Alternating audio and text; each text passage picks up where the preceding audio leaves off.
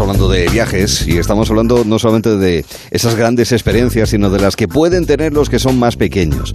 Y en este sentido, para nosotros es un verdadero gusto eh, saludar este año también a quien nos ayudó a conocer sus experiencias desde el norte hasta el sur del planeta, como es el profesor, el maestro José Manuel Carpintero. ¿Qué tal, Manuel José? ¿Qué tal estás? Buenas tardes.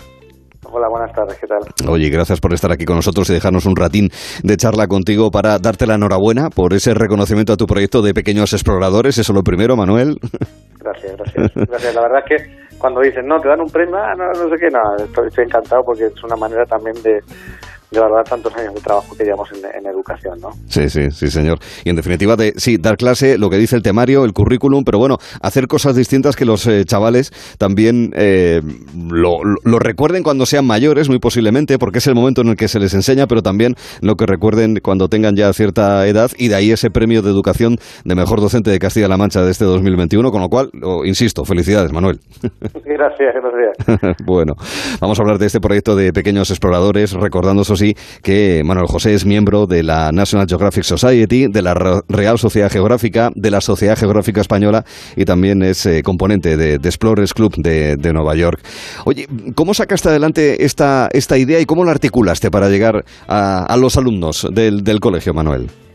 Pues eh, como ya hemos hablado otras veces, la ventaja que tenía yo es que había tenido experiencia pues viajando pues a la Antártida o al Polo Norte y cuando luego regresaba y tenía que plantear mis clases, pues claro, tenía una ventaja, ¿no? Y es plantear, eh, por ejemplo, el tema de la geografía o de la historia eh, a los chavales, pues eh, si tenía que contar, por ejemplo, cómo vivían los inuits en el Polo Norte, pues yo pues, llevaba la piel de foca que me habían regalado ellos, mm. o llevaba un sextante que yo utilizaba en el barco para ver cómo se localizaba la latitud y la longitud.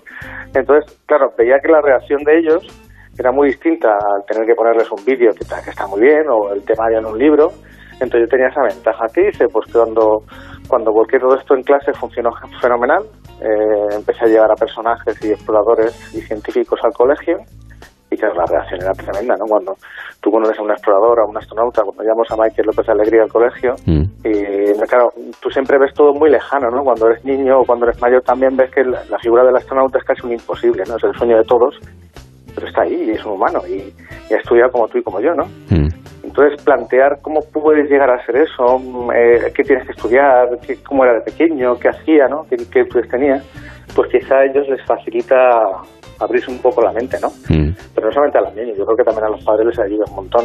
Entonces, cuando tuve la oportunidad de coger la dirección del, del colegio donde estaba, llevé este proyecto a nivel del centro, ¿no? Entonces, es un proyecto innovador que consiste en eso, en, en llevar el mundo al, al colegio. La mm. idea es eso, que no solamente veamos todo lo que tenemos aquí cercano, ¿no? sino que veamos personas que están cambiando el mundo en todos los sentidos, a nivel científico, a nivel de expediciones, de viajes, de, mm. que yo creo que es un poco lo que siempre a todos nos, nos atrae. Entonces, bueno, pues ha sido un poco la manera de, romper el hielo eh, en este sentido en educación. Y a mí me decían, bueno, ¿y esto se está por abrir a otros centros? Digo, hombre, no sé si han hecho lo que yo, entonces yo he utilizado mi ventaja. cada uno puede utilizar su ventaja personal, ¿no? Cada uno puede volcar sus aficiones, sus inquietudes en la educación y llevarlo para que los chavales también estén mm. Motivados, ¿no? Eso está muy bien. Esto en el Colegio Nuestra Señora de la Paz de Villarta de San Juan, en, Ciudad Real. ¿Les contaste ya la historia? A mí es que fue de las cantidades de historias que nos contaste desde el velero por la Antártida. A mí lo que se me quedó impreso a fuego en la mente fue lo del el Don Quijote más septentrional del, planeta, Manuel. sí, a ver, eh, como todo en la vida empieza a veces de la manera más tonta, ¿no? y todo empezó en, monté una sociedad, igual que te he dicho, soy miembro de todas las sociedades que has dicho tan renombradas en el mundo. Fundé en el 2003 con los amigos la Sociedad Astronómica y Geográfica de Ciudad Real. Y entonces, pues en el, eh, al poco tiempo de fundarla, se cumplía el cuarto centenario del, de, la, de la publicación del Quijote y el 750 aniversario de la fundación de Ciudad Real. Y dije, hombre, ¿y por qué no llevamos un ejemplar del Quijote y la carta Pola de Fundación de Ciudad Real mm. a los extremos del planeta? Ah, pues venga, vale, no sé qué. Lo que pasa es que uno en ese momento no tiene mucha idea del tema y cuando hablé con Ramos Larramendi me dijo, muchacho, vamos a ver, el mismo día no podemos ir a los dos lados en dos grupos porque cuando arriba es invierno, abajo es verano, mm. en uno no vas a poder ir por las, las características del tiempo y todo surgió así, entonces en dos años hicimos las dos etapas y de esa manera se consiguió este reto tan, tan mm. curioso, ¿no? Y, a partir de ahí he venido todo un poco ahí en cadena, ¿no? Sí, señor. Oye, ¿tú crees, eh, con el contacto con los críos, eh, de este curso tan raro que ha habido, y ahora el que viene, que, bueno, también viene condicionado por el tema de mascarillas, ciertas distancias, aunque ya presencial en todos los tramos de la, de la enseñanza, eh, ¿tú piensas que esta experiencia de los críos, que han llevado mejor de lo que todos pensábamos, incluso mejor que muchos adultos, este, les va después de tanto confinamiento, tantas restricciones de movilidad, ¿les va a incentivar en la curiosidad por conocer, por recorrer el mundo? ¿Tú piensas que eso será así o no, Manuel? Yo creo que vamos a seguir. Mira, te voy a contar una, una idea. Nosotros metimos al colegio dentro del, de los proyectos Erasmus, conseguimos que nos aprobaran un proyecto Erasmus. Ah, muy bien. Y, claro, llevar a chavales de, cuarto a sexto, es decir, de 10 años a 12, a Polonia, a Chipre, Reino Unido, en un proyecto que llamamos Little Explorer, continuando un poco la línea de pequeños exploradores, pues claro, eso, tú imagínate un pueblo de 2.700 habitantes, aquello ha sido un pelotazo, ¿no? Que mm. sus eh, chavales puedan ir a esos sitios y que valoren el inglés, porque claro, en un pueblo tan pequeño no entienden para qué van a aprender el inglés. Es una de las asignaturas que más cuestan eh, potenciar en el centro. Entonces, mm. que tengan que hablar con chicos de Chipre o de Polonia, no van a aprender polaco o chipriota, entonces aprenden el inglés, ¿no? Claro. Es una manera también de incentivar esto. Y lo que estás hablando tú de los viajes, hemos presentado de nuevo un nuevo proyecto que se va a llamar Escuela de Astronautas. A ver si nos lo conceden, estamos a punto de que nos digan si sí o si no. Vale. Que vamos a intentar llevarlos a Noruega a ver auroras boreales, a, decir, a un montón de sitios.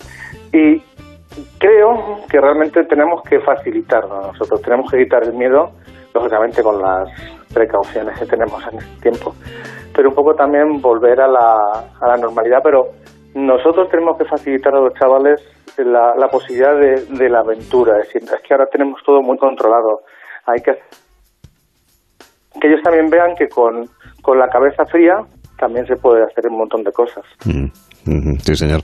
¿A ti te parece que se están formando en las familias y en la escuela ciudadanos del mundo, en el sentido de que cuando sean mayores ya no solamente la curiosidad o el mero turismo, sino simplemente saber que es un lugar de desarrollo vital y profesional, quieras que no, pues puede estar desde Villarta hasta Helsinki, desde Buenos Aires hasta Tokio? ¿Qué opinas al respecto? Yo creo que eh, estamos viendo una época donde las distancias eh, están a, lo que tarda un botón de un ordenador, ¿no? Y, hacer una videollamada. Quizás nosotros ahora estamos más acostumbrados al tema de, utilizar plataformas digitales para comunicarnos con familiares que hemos utilizado en Navidad, tal, porque no nos veíamos, ¿no? Entonces nos hemos dado cuenta que, que las relaciones personales al final pueden estar en la otra punta del planeta, se pueden mantener, incluso se puede viajar más. Claro, eh, yo creo que los chavales eh, ahora y las familias están dando cuenta que pueden buscar su futuro en cualquier lugar del, mundo, no solamente en la ciudad donde han nacido o donde han ido a la escuela, sino que pueden buscar su, su, lugar en el mundo, nunca mejor dicho, en cualquier parte del mundo, ¿no?